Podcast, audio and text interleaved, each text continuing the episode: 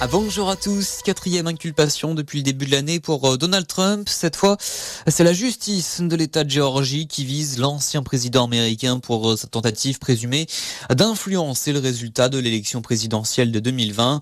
18 autres personnes sont aussi inculpées dans ce dossier. Dans un enregistrement audio, on entend notamment Donald Trump demander à un haut responsable local de trouver près de 12 000 bulletins de vote à son nom.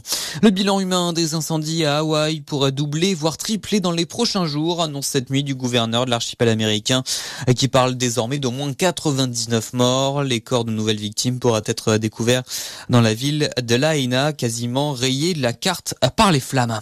En France, près de 480 hectares brûlés depuis 17 heures hier dans les Pyrénées-Orientales. Le feu de végétation, désormais en passe d'être fixé ce matin, avait menacé la ville d'Argelès-sur-Mer ainsi que les villages de Saint-André et de Sorède. À part précaution, plus de 3000 personnes avaient dû être évacuées dans deux lotissements et quatre campings. La plupart ont depuis pu regagner leur logement. Huit Canadaires et trois hélicoptères bombardiers ont notamment été mobilisés sur place. La vigilance orange pour les orages levée ce matin sur quatre départements du sud-ouest. En revanche, Météo France maintient la vigilance orange canicule sur cinq départements en Rhône-Alpes. Par endroit, le thermomètre ne descend pas la nuit en dessous des 23 degrés.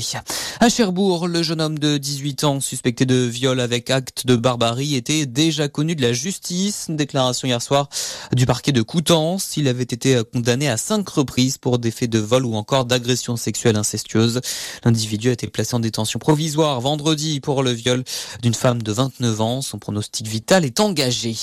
Le foot pour finir. Marseille joue au Vélodrome ce soir. L'OM reçoit à 21h les Grecs du Panathinaikos. Match retour du troisième tour de qualification à la prochaine Ligue des Champions. À l'aller, les Marseillais s'étaient inclinés un but à zéro.